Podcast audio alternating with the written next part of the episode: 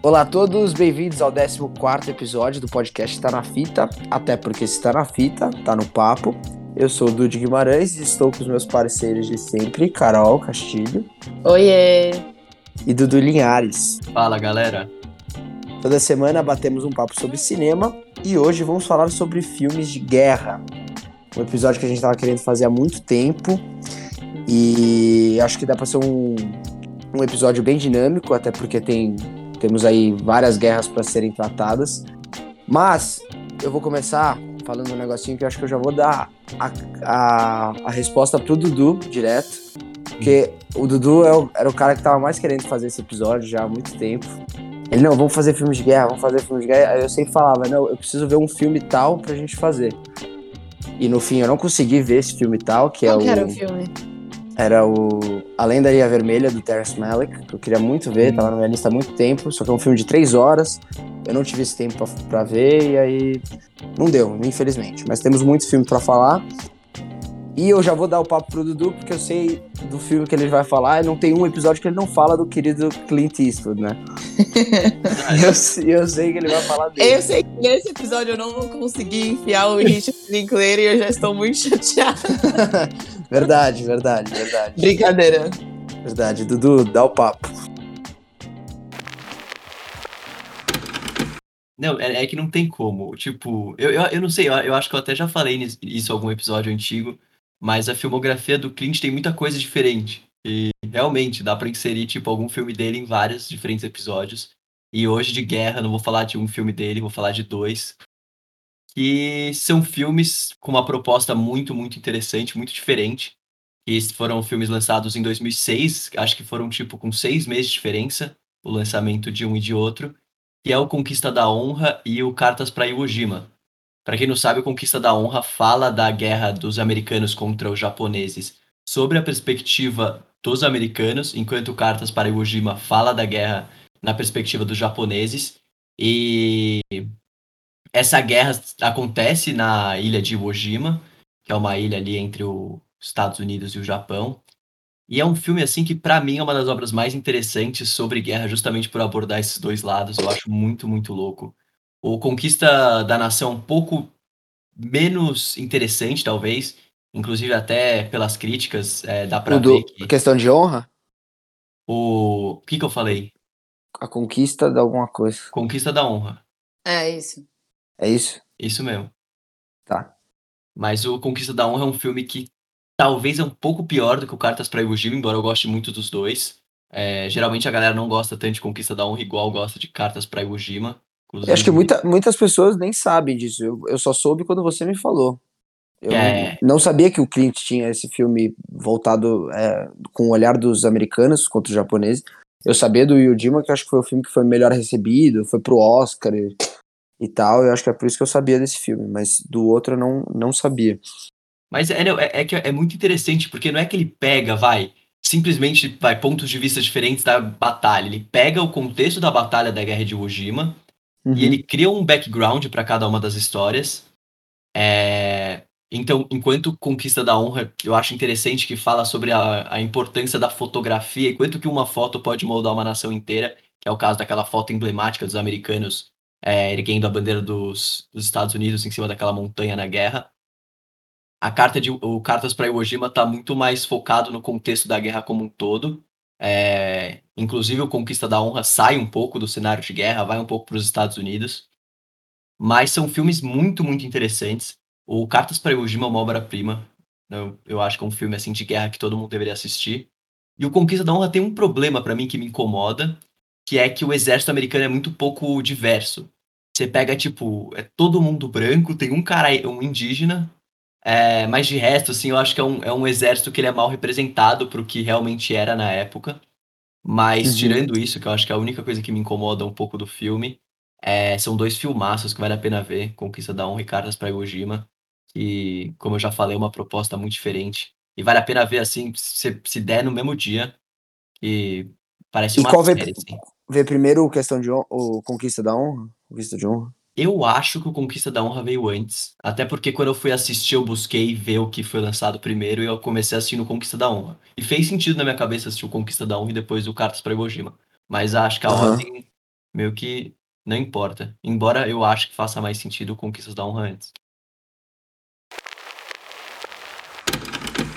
Caixa, sua maravilhoso. vez. Eu, eu não. Eu acho que a minha, meu repertório de filmes de guerra não é tão alterna assim. Que, tipo, acho que tem alguns outros gêneros que eu vou poder falar de filmes menos conhecidos, talvez aí dar umas dicas. Só que eu acho que dos meus, assim, olhando aqui.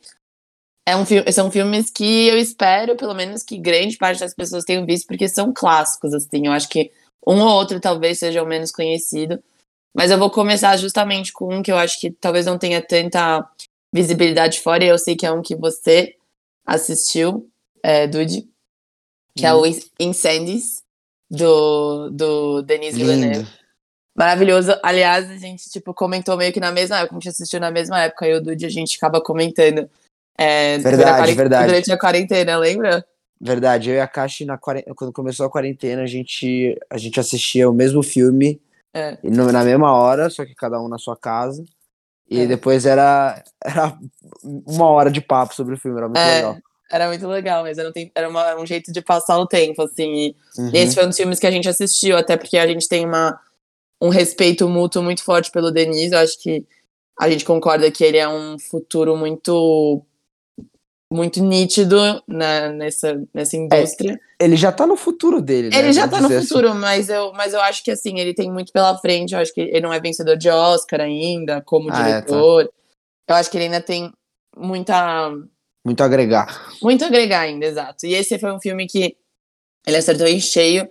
Enfim, é a história de dois irmãos gêmeos que no começo do filme perdem a mãe e é, com essa vontade de saber mais da sua história, do seu passado, eles viajam pro lugar que eles que a mãe nasceu e passou é, a vida como uma refugiada de guerra, mais ou menos assim, e depois meio que infiltrada na guerra e enfim, eles descobrem um pouco do passado deles. E é um filme, assim, é bem forte.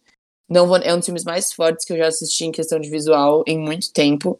É extremamente bruto, é difícil de digerir. Então, se você é uma pessoa que tem.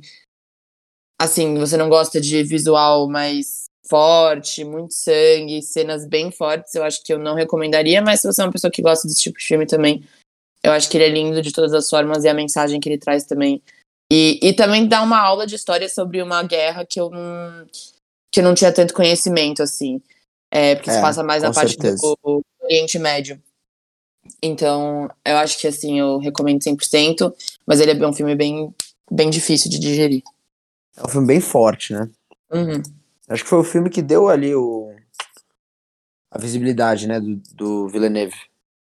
Foi de 2010 o filme. é, foi para vários festivais. é, tem um final mega surpreendente, então isso É. cativou muito a galera. E, cara, é um filme bem forte. Tem que ter estômago pra ver, confesso. É, eu acho que é um filme que. O que mais vale pra mim foi, foi aprender sobre a história. Eu acho que a gente. Quando a gente cresce, assim, principalmente em, em países ocidentais, a gente não tem tanta Uhum. visão do que acontece nos detalhes sobre as guerras do Oriente. E é muito pesado. E, assim, são coisas que as pessoas passaram que você. É um choque. E é realmente um, um privilégio a gente poder estar assistindo e não ter vivenciado. Então, É a minha Passou. review no, no Letterboxd é, é exatamente isso. não é. Já, é, já agradeceu por não, não estar num país de guerra.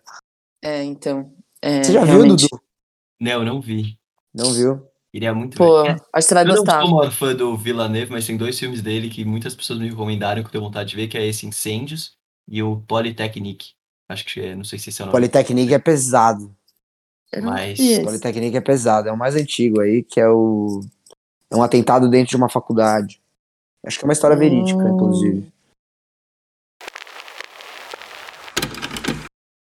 Bom, agora passando pra mim, eu fiquei até meio na dúvida assim de escolher que filme falar, até porque eu acho que filmes de guerra é um tema bem específico dos temas que a gente já trouxe aqui. Acho que é um tema mais talvez mais específico, sem falar de franquias e tal, mas acho que é o tema mais específico para trazer filmes. E acho que a gente achei que a gente poderia até escolher as mesmas opções várias vezes. Eu tô tentando fugir um pouquinho aqui, mas acredito que talvez alguém é, tenha trazido, que é o Glória Feita de Sangue do Kubrick. Que é, foi um dos primeiros filmes. Do, o Kubrick tinha 28 anos quando fez filme, isso para mim é um choque absoluto. É, antes de Spartacus foi. Eu não lembro agora se foi o, o filme que realmente deu a visibilidade para ele ou se ele tinha feito algum antes. Mas é um filme que, que assim, tem uma hora e meia, é, é curtinho, começa, começa os caras na batalha na guerra, mas assim, por 20 minutos, e depois ele é só um filme de tribunal. E é maravilhoso esse filme, é maravilhoso como ele retrata o tribunal e como ele, ele trabalha as injustiças da guerra, vinda de, é, de coronéis é, de alto escalão. Isso, ele retrata a primeira, a, a, guerra, a primeira guerra mundial, que na verdade é o seguinte, um general francês ordena um ataque suicida contra os alemães e que resulta numa tragédia, e aí, para abafar sua participação no incidente, ele, ele, ele, ele ordena que o, que o ata ataque atribui o fracassado para três soldados aleatórios que são jogados e condenados até a morte. E o, o, coronel, que é interpretado pelo, pelo Kirk Douglas, ele vai defender os caras até o final. É muito bom esse filme, é muito, muito bom. É, inclusive, é um dos filmes menos falados do Kubrick, eu acho que devia ter muito mais visibilidade. Bom, falando do meu próximo filme, eu queria muito, muito falar de um que eu acho que eu não vou falar para falar desse, que é uma paródia do filme que eu queria falar, primeiramente. é Trovão Tropical, não sei quem já viu, mas é uma paródia do filme Platoon. Platoon é um filmaço do Oliver Stone, talvez um dos filmes mais icônicos de guerra já feitos. É, é o fudido esse filme. É muito bom. É... Inclusive, eu acho que deve ser um dos filmes mais icônicos atuais de guerra, assim. Quem lembra de filme de guerra, principalmente Guerra do Vietnã, vai lembrar ali de Platoon, é, Apocalipse Now. Mas o Trovão Tropical eu acho engraçado porque ele é um filme que se apropria muito bem da temática de guerra e para mim faz uma comédia sensacional em cima disso. Inclusive, episódio passado eu falei de um filme do Ben Stiller, que foi o A Vida Secreta de Walter Mitty. E aqui uhum. eu tô uhum. falando de novo do Trovão Tropical. E eu realmente acho o Ben Stiller incrível como diretor, pelo menos esses dois filmes dele eu acho. Ah, ele dirige? Ele é o diretor de Trovão Tropical. Eu sabia disso. Ele é o principal, né? E é, ele dirigiu uhum. o filme.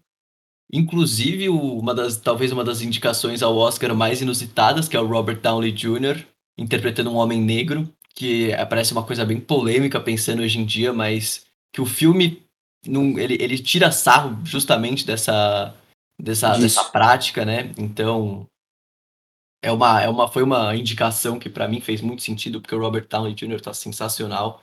E o filme todo é muito bom. Ele pega todo aquele clichê, aquelas referências de filmes antigos, principalmente de Gado Vietnã, e traz pro, uhum. pra uma comédia muito boa. É, eu via muito quando era pequeno esse filme, daí eu reassisti recentemente, achei mais engraçado do que eu achava antes, acho que principalmente por pegar as referências. E. Esse filme é muito engraçado. Assista, eu acho que ele é um filme que. Ele, ele é um filme que não, não, não poderia ser feito hoje em dia. É, não, não. No, no mau sentido, mas ele é um filme que representa muito bem uma época, sabe? Você assiste, ele lembra, assim, uma, a, as uhum. comédias dos anos 2000. E... e que hoje não funciona tão bem. É, são tempos diferentes, né? Eu acho que é um tipo de humor que hoje em dia não funciona mais tanto.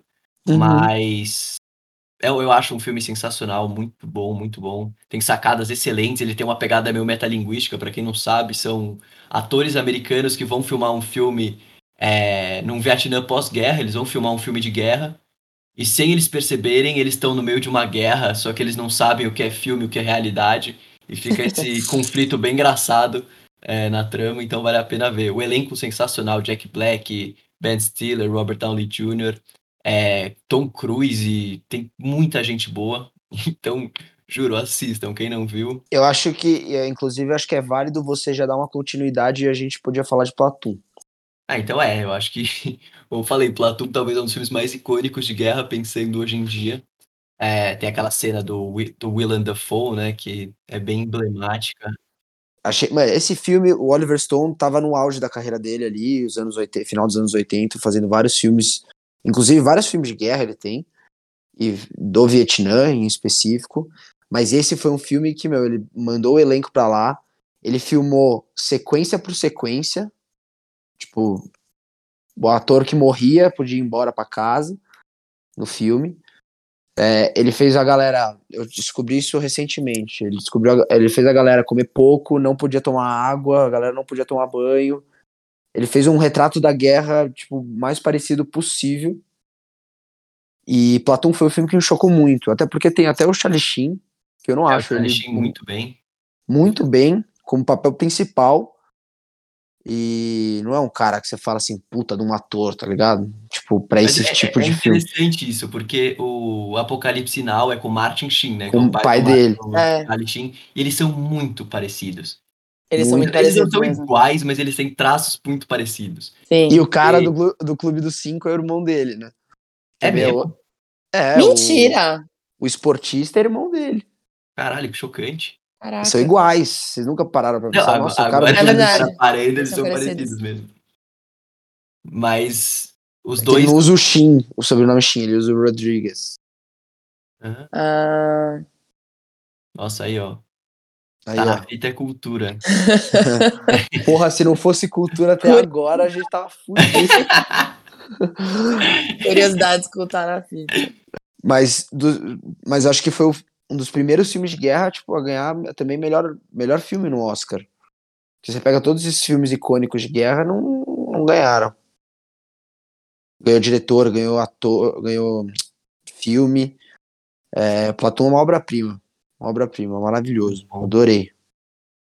O Oliver Stone é muito bom. Eu gosto muito dele. Inclusive, é um diretor que eu tenho vontade de, tipo, ver mais coisas do que eu já vi até agora. Ele era muito bom no auge dele, hoje em dia ele não é tão bom. É, eu vi, eu vi o quê? O filme do Snowden que ele fez recentemente. E eu achei É, bom. Achei Eu achei fraquinho. meio foda-se, mas eu achei ok. É, aquele foda-se, exatamente. É. Mas ele é muito. Eu acho, eu acho interessante porque o Oliver Stone, pra mim, ele traz uma essência muito americana. Porque eu acho que ele é, ele é, ele é muito americano, muito patriota, eu tenho essa sensação. É, isso, mas Ele isso só- ele é. Ele tem o filme do, quê. do. do Kennedy também, não tem? É, tem, tem. Quase, quase quatro horas de filme, tá louco. Mas falam que é um Esse é um filme que tá no meu. tá na minha lista. Ah, esse aí também, esse eu não vi. Preciso assistir. Mas assim, dá o, dá o papo. Dá o papo do próximo ou vocês têm mais coisa pra falar? É, dá o papo do próximo. Sua vez. É, eu tava aqui me debatendo qual que eu trazia primeiro, porque eu acabei de perceber que o outro que eu ia trazer também é do Denis. Aí eu falei, será que eu, que eu já. Mas tudo bem, eu já vou colocar junto, porque eu me dei conta agora que eu fui pegar o nome do filme em português, que era dele, não tinha nem prestado atenção. Mas eu amo esse filme que é O Sicário. Sabe, já assistiram? Engraçado, eu já assisti, mas o Sicário ele não entra em gênero de guerra aqui no Letterboxd. Tá pra você? Não entra? Não, eu lembrei dele na- pela cabeça, e não tava nem no Letterboxd. Vou procurar aqui, mas vamos lá. filmar. Mas assim, eu acho que é um filme. que- Filmaço. filmaço e eu, eu pensando bem, eu devia ter trazido ele como underrated, porque eu acho que nem não muita gente fala sobre esse filme mais do que devia. Eu acho que é difícil você fazer um filme de guerra ser tão eu não quero dizer poético, mas assim, eu, eu gosto muito do passo desse filme, como ele desenrola, sabe? Sabe por que, que ele é poético? Por quê? causa de um cara, Roger Dickens. Só por isso. Ah, tá. Eu achei que você Só ia por falar isso. do, do ator. Não. A, É, a- A a combinação é linda do, a combinação dos dois é muito boa, velho. E a fotografia do filme é É fantástica. fantástica. E eu, e eu até. Um dos outros filmes que eu ia falar, eu acho que até vou juntar os dois, porque é um filme que muita gente já viu, mas é o Dunkirk, que é, pra mim, são dois filmes que eu acho que eu comparo, porque, que nem eu falei, geralmente a gente relaciona filme de guerra com aquela, aquele, aquela visual mais bruto, mais feio, mais sujo, né? Por causa do, do setting pesado. E esses dois filmes, pra Uhum. mim, têm em comum que eles são muito bonitos. Numa situação muito feia, tipo, que é uma guerra. E são guerras diferentes, obviamente, tempos diferentes também. Mas Uhum. eu achei esse cara um filme maravilhoso. O final, pra mim, também eu acho espetacular. Quando tem uma cena de vingança aí que eu não vou falar. O mais Benício sobre. Del Toro nesse filme é uma coisa de louco. Não, de louco. E eu acho que ele acerta em cheio, assim. O, o cast, pra mim, tá, tá perfeito. Eu não sou muito fã da Emily Blunt, mas acho que ela tá Também não, mas é que ela tá muito bem. 10 de 10. É muito talentosa. Todo mundo tá muito bem. E é também outra, outra tipo de guerra que a gente também não. Não está Não. familiarizado. É, não tá familiarizado e não, não relaciona muito com guerra, sabe? Que é a guerra de drogas e cartéis e máfia. Uhum. Então é outra aula de história aí legal de ter. E, e, e não é nem história porque é super recente, super atual, e o assunto é super atual. Então fica aí a dica, Sicário. Também é, é bem pesadinho, viu, gente? Mas é. É um pouquinho pesado. A primeira cena, então.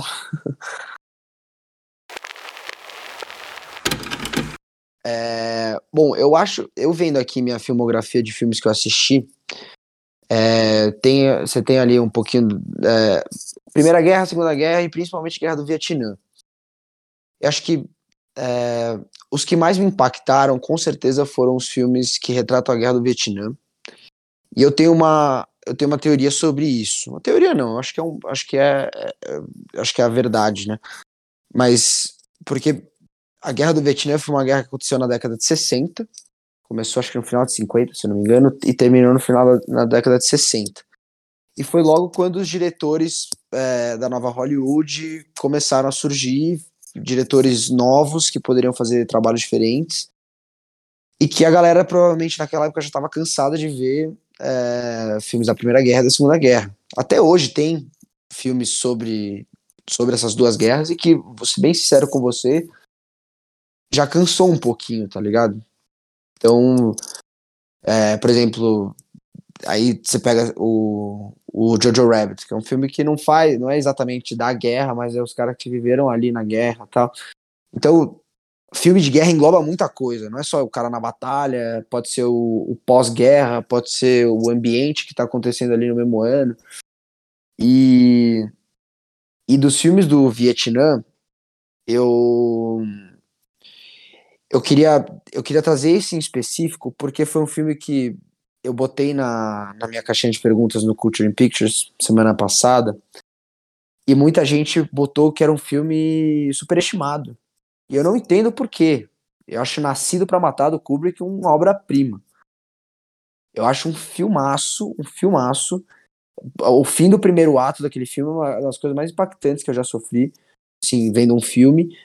É, e foi um filme que, na época, acho que ninguém trazia. Todo mundo trazia, tipo, os tiroteios ali dentro da guerra, o momento, ou pós-guerra, mas nunca ninguém trouxe os treinamentos.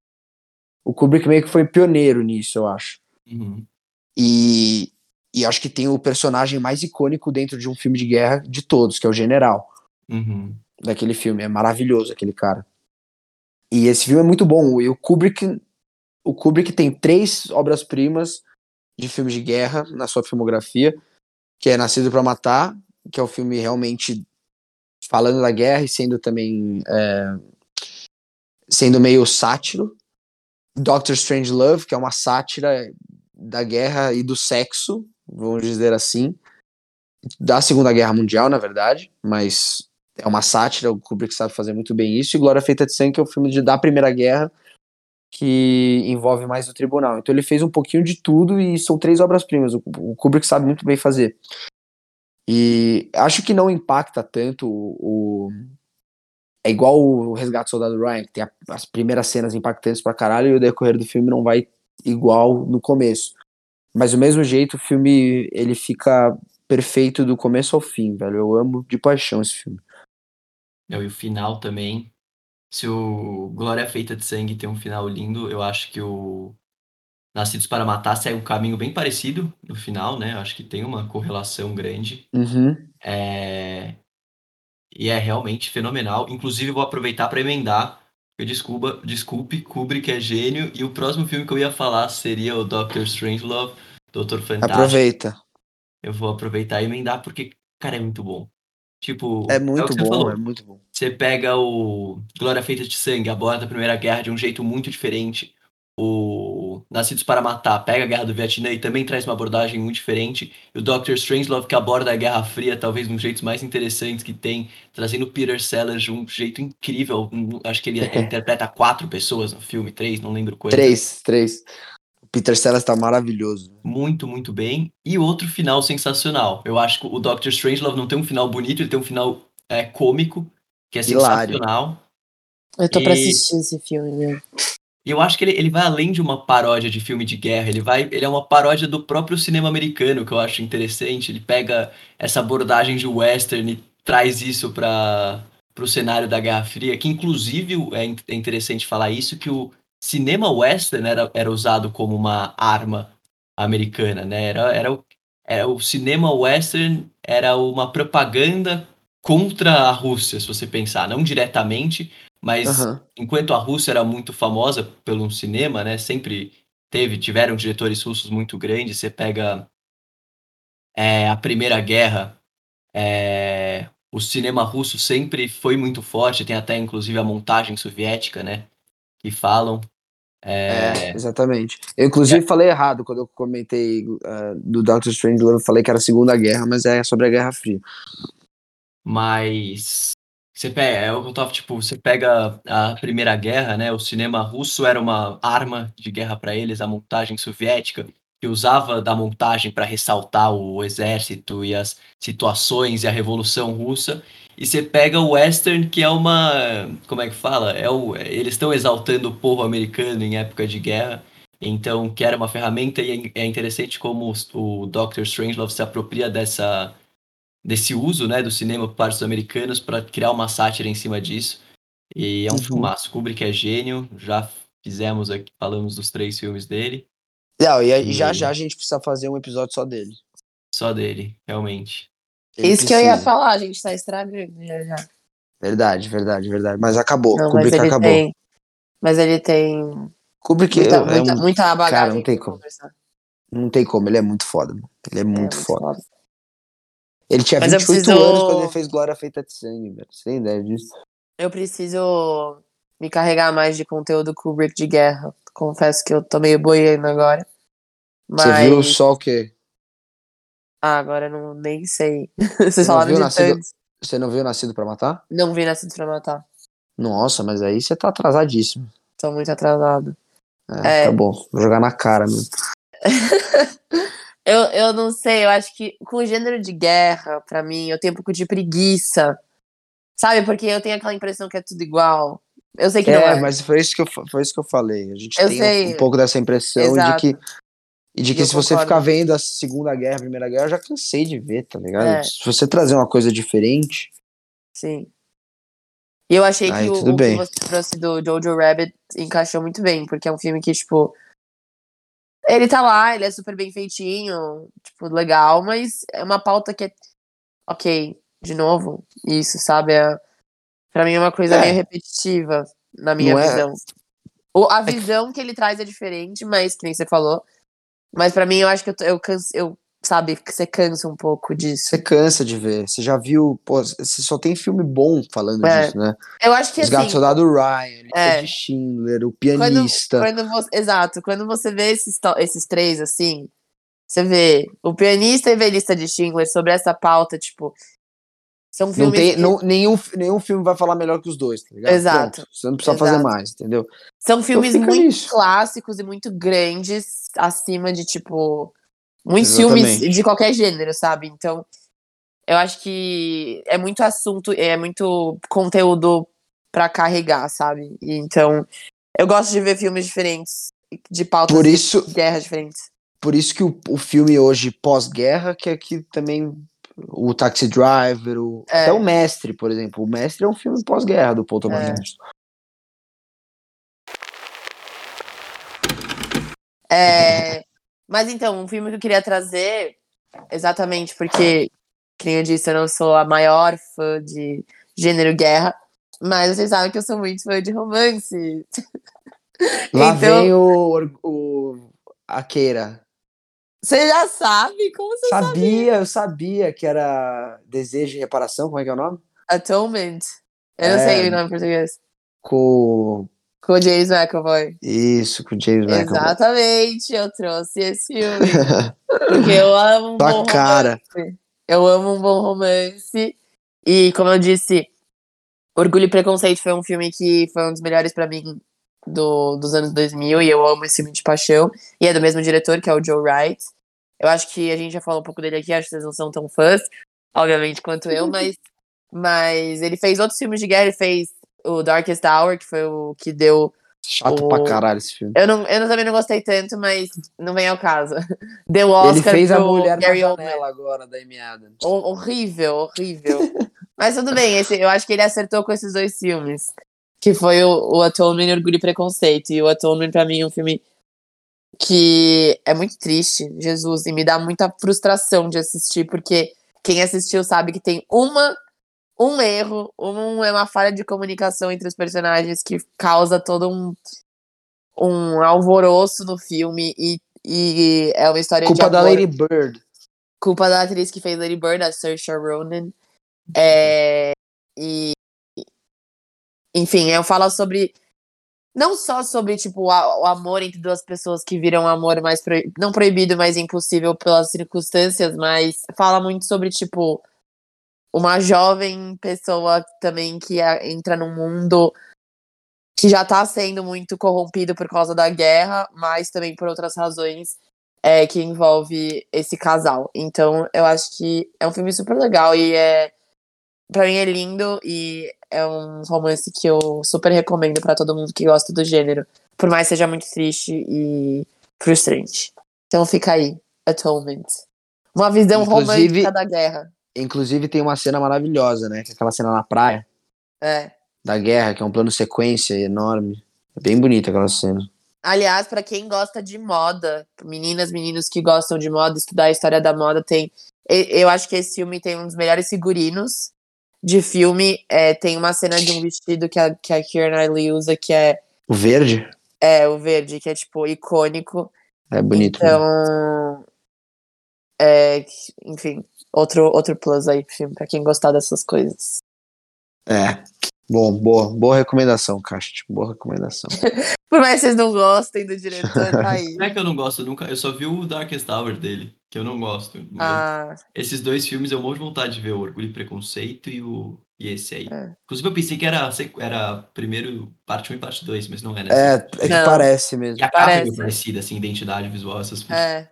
É verdade. Mas. É a Keira no antigamente, tá ligado? É. Porra, já tá bom já.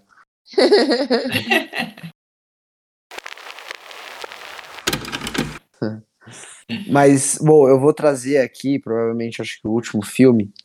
Não tem como, né? falar de filmes de guerra e não falar sobre Apocalipse Now, né? Não tem como não falar de filme de guerra e não falar de Apocalipse não. com Tipo, não tem como. É um filme que tá em todas as listas dos maiores filmes de guerra de todos os tempos.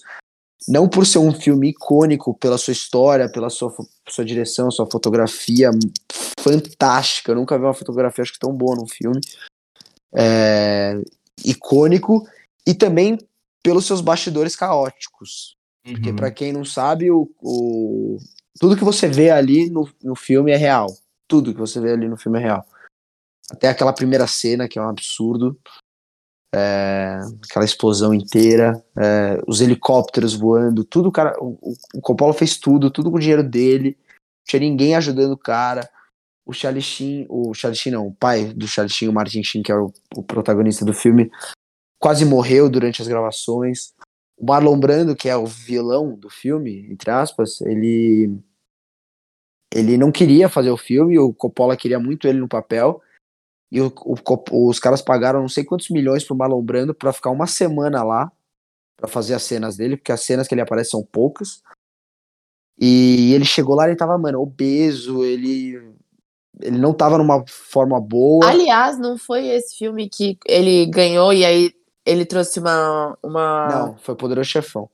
Foi Poder Chefão? Ah, então. Ele não, ele, acho que ele nem foi indicado pra esse filme. se não- Ah. É, muito pouco tempo de tela, né? A- é, atu- atua- É. Atuações desse filme não é uma coisa que, que, que realmente chama. Acho que quem foi indicado foi o. O Duval lá, o Robert Duval, Aham, o Robert Duvall. que também é muito bom. Muito, muito bom. É, outro E, ícone. cara, esse filme, ele além de mostrar dentro da guerra como é que foi, ele também faz um. um porque o, o- o personagem do Martin Sheen, ele acaba voltando pra guerra. Tipo, ele já saiu da guerra, ele acaba sendo chamado pra voltar pra guerra. Então, o começo do filme, você já vê o, o trauma que ele tá tendo, o pós-guerra, como mexe com a cabeça do cara, de uma forma fodida. E, e aí, depois, ali dentro, Nossa, velho, esse filme é um, é um absurdo, um absurdo. Tem, inclusive, tem até um documentário sobre os bastidores do filme que eu recomendo Nossa, ver, que chama Muito, muito ver. Hearts Eu of também quero Darkness. Queria muito, muito ver. Inclusive, uma curiosidade sobre o Marlon Brando nesse filme é que ele não queria fazer o papel justamente pelo estado que ele estava. Ele estava realmente muito obeso. Ele não queria aparecer nas câmeras de um filme daquela, daquele jeito.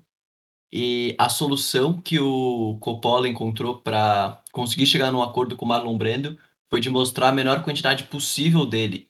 Então, no filme, ele é praticamente um rosto, assim. A única coisa que você vê dele é a cara. Ele é um rosto, é. E é, é muito Mas aí, por exemplo, mas ele ia ficar, tipo, duas semanas lá, e aí tinha passado quase uma semana, eles não tinham gravado nada, o Marlon Brando nem tinha decorado as falas dele. Tipo, foi um caos, assim, um caos atrás de caos. Tem vários vídeos no YouTube pra quem quiser ver um pouco sobre os bastidores, é, os caras contam. Mas- E é um, é um marco, esse filme é um marco, até pela sua trilha sonora, que é do The Doors ali começando. Aquela cena de abertura é uma das coisas mais loucas que eu já vi. Não, É. eu tava vendo. tava vendo o cast aqui. Só, só os ícones também, né? Meu Deus. Você tem aqui até o Harrison Ford aqui, que eu tinha esquecido que ele tava no filme. É, É, tá no o Lawrence. Fishburne, que pra quem não sabe é o cara que faz Matrix também. Cara, Nossa, verdade. Verdade. é. São, são os ícones. O, o Robert Duval é um- Inclusive, os filmes de guerra, principalmente os filmes de guerra que retratam o Vietnã, foram filmes que, que é, fizeram a- grandes atores hoje em dia ganharem luz, né? Sim. No Platoon, é, quem que tá no Platoon, do- além do William Dafoe e do Charlie Sheen? Tem o, O Johnny Depp. o, o Johnny, Johnny Depp, Depp no tem comecinho, Tem o, o. o Forrest Whitaker também, não tá? Forrest Whitaker, tá? É. É Chris verdade. Whittaker. O Full Metal Jacket, que o principal também é o, é o cara lá de Stranger Things, que eu esqueci o nome dele, que é ótimo também. Eu só fico, fico incomodado só um pouco que, do Apocalipse Sinal, que ele tem quatro versões. É. Tem a versão cinema, você tem a versão remasterizada e estendida, você tem a versão do diretor, você tem o final não sei das quantas, você tem não sei o quê. Aí eu falo, porra, o que, que, eu, que, que eu tenho que ver, tá ligado? Eu não quero ver todos. A Coppola, né? Coppola é, tá agora refazendo a terceira versão de Poderoso Chefão 3, já, daí tem o Poderoso Ele Chefão já- Rap. Ele já fez, né, É. na verdade. Mas é que, mas acho que ele teve muito problema com produtores e os cacetes nesse filme. E, e aí você fica imaginando, né, que o, o, o Coppola era coitado, o cara não ganhou o Oscar por esse filme e perdeu pro cara que fez Kramer versus Kramer. Não Mas- xinga é, Kramer versus Kramer. Não, eu não tô xingando, mas é que mas é uma comparação muito injusta, coitado. Não, é uma comparação injusta. Mas a maioria deles é. O cara fez, olha isso, o cara fez em 72 o Poderoso Chefão 1, em 74 o Poderoso Chefão 2, em 70 e... E ganhou pelos dois. Ganhou, não, ele ganhou só pelo 2. Poderoso Chefão 2. Poderoso O Poder Chefão 1, Chefão não ganhou? ele não ganhou o melhor diretor, ganhou o melhor filme. É melhor o filme que eu tô falando. É, melhor filme, tá? Ah, tá, achei tô que você tá falando melhor melhor diretor. Eu Não. tô falando do Coppola em específico. O cara fez Ah, tá. Poderoso Chefão 1, 2. Aí em 76, acho, 77, ele fez aquele A Conversação com o, o Gene Hackman. E em 79 ele fez Apocalipse Sinal. O cara fez quatro filmes icônicos em, mano, oito anos. Tipo, em sete anos. Uma coisa absurda, assim. E Ah, e dois dos você- maiores filmes da história. Três, vai. Não, e você pega, Bizarro. tipo. Aí toda a Quando a gente energia dele acabou. Aí ele caiu de produção, não fez mais nada. Pô, mas tem a filha dele aí que deixou umas pérolas também. Verdade, verdade, verdade. É, o Coppola é foda. Tem como. Eu queria fazer uma pergunta pra vocês, Hum. antes de encerrar. O que você. Eu acho que esse é um dos filmes mais esquecidos de todos os tempos. E ele é vencedor de Oscar. Eu não vejo as pessoas falarem dele, e até hoje eu não sei definir o que eu achei desse filme. É o de que guerra? vocês a... É de guerra. Guerra o que terror? vocês acham de Argo? Argo, Puta, nossa. eu acho do caralho. Posso falar? Pode. Eu acho. Assim, pra mim tem uma leva muito interessante de atores, diretores. E eu poderia inserir três, se tivesse tempo, nesse episódio sobre guerra. Primeiro, um eu já falei, que é o Ben Stiller, que Uhum. fez Tropão Tropical, que eu acho sensacional. Daí a gente tem o Mel Gibson, que tem dois filmaços de guerra, que é o Coração Valente e o Não, não, não vai Rockstar falar Radio. Não, é muito bom. Eu adorei Rocksaw Ridge quando eu vi. Ah, eu achei gosto. é um filme que ambienta muito bem a guerra, traz uma abordagem interessante que eu achei bonita. Eu me emocionei vendo o filme. Achei, achei Acho o Andrew melodramático demais. Puta, eu gostei. Achei. Eu acho o Mel Gibson também um puta diretor. E o Ben Affleck, Ben que eu acho Affleck. também foda. Eu acho o Argo um filmaço. Eu acho que. Nunca vi Argo. O, Ar, o Argo é muito. Ele tem uma, uma pegada metalinguística também, porque ele pega. Ele, são espiões, né? Aham. E fingem que vão fazer uma, Um filme, um não é? filme, é, se eu não me engano, no Afeganistão ou no Iraque. É, Pra resgatar pra os conseguir caras, né? resgatar os. É. é. Isso. Eu, eu, eu concordo, assim, em partes, porque ao mesmo tempo que eu lembro que na época que eu assisti esse filme eu gostei, ele ficou muito perdido na história pra mim. Tipo, o, primeiro que eu fiquei chocada que ele ganhou o melhor filme. Eu não sei dizer assim, ah, merecido ou não, não cabe a mim dizer, mas assim, É que é um filme um que ano você não espera fraco. que vai ganhar. É, mas assim, o Ben Affleck dirigindo, tipo, é uma coisa nova, era uma coisa nova pra ele, eu acho que ótimo, eu gosto dele como ator e, e como diretor também. Uhum. Só que, sei lá, é um filme que, tipo, não ficou pra mim na história, assim. Tipo, eu não, não lembro dele, não lembro do- da conversa em que em volta dele. Eu lembro que ele ganhou e foi isso, sabe? Eu não vejo ninguém citando ele pra nada hoje em dia. Nada, tipo, raramente. É, mas eu lembro que na época foi divertido de assistir, tipo, en- en- entretém, assim, bastante. É, e fiquei surpreso que ninguém trouxe 1917. Porque. então- Que é o novo É. cult, né? Achei, É, o Dudu go- é que- Eu sei que o Dudu gosta do filme. Não, eu adoro, eu adorei o 1917. Eu fui ver duas vezes, inclusive no cinema, porque eu queria, eu re- reassistiria mais três se eu pudesse, se ainda estivesse em cartaz. Mas, Mas é assim, um a gente tem três, quatro filmes pra falar, sei lá, falei de cinco filmes. É, não dá. Nunca que eu vou botar no top 10 É. assim, mas eu achei foda, eu adorei também. Inclusive, eu adoro o Sam Mendes, É um gênero muito com muita Tem muito coisa. conteúdo, sabe? Tipo, eu acho que eu não. Eu nem trouxe aqui o meu top 5, nem porque, Uhum. assim, tem muita coisa que a gente já também falou em outros filmes, tipo, falar sobre, sei lá, Bastardos Inglórios aqui não se caberia muito, que a gente já falou sobre o. Sobre os filmes do Tarantino. Então, sei lá, tem muito filme aí, mas, por exemplo, falar sobre o pianista, lista de Schindler, é uma coisa que tem tanto conteúdo aí que já fala, já analisa, que são Uhum. filmes, obras. É, é um gênero muito explorado já. é, E tem muita coisa aí pra, pra Não, descarregar. É, e pra finalizar, eu queria deixar claro aqui que dos filmes que a gente teve, acho que deve ter muitas pessoas aí esperando alguns filmes que a gente fosse falar. Tem muitos filmes fodas de guerra que eu sei que são e que eu não vi ainda. Por exemplo, tem The Red Line, que é o Além da Linha Vermelha do Terence Malick. O Lawrence da Arábia é um filme de guerra que eu queria muito falar um dia, que é um filme que ainda tá. Eu tenho DVD aqui em casa e nunca assisti, quero muito. É, e também aquele que é o mais famoso hoje, que é aquele Vai e Veja, russo, se eu não me engano. Ah, é, russo. É, vai e veja. Que é o filme que, que mais retrata, assim, a guerra de um jeito. Sim.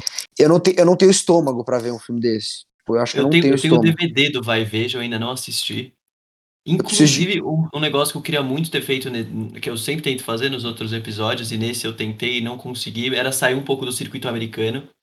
Se, é, mas eu acho que, assim, filme de guerra, sinceramente, foram poucas coisas que eu vi fora desse circuito. Eu queria muito ver o Vai e Veja.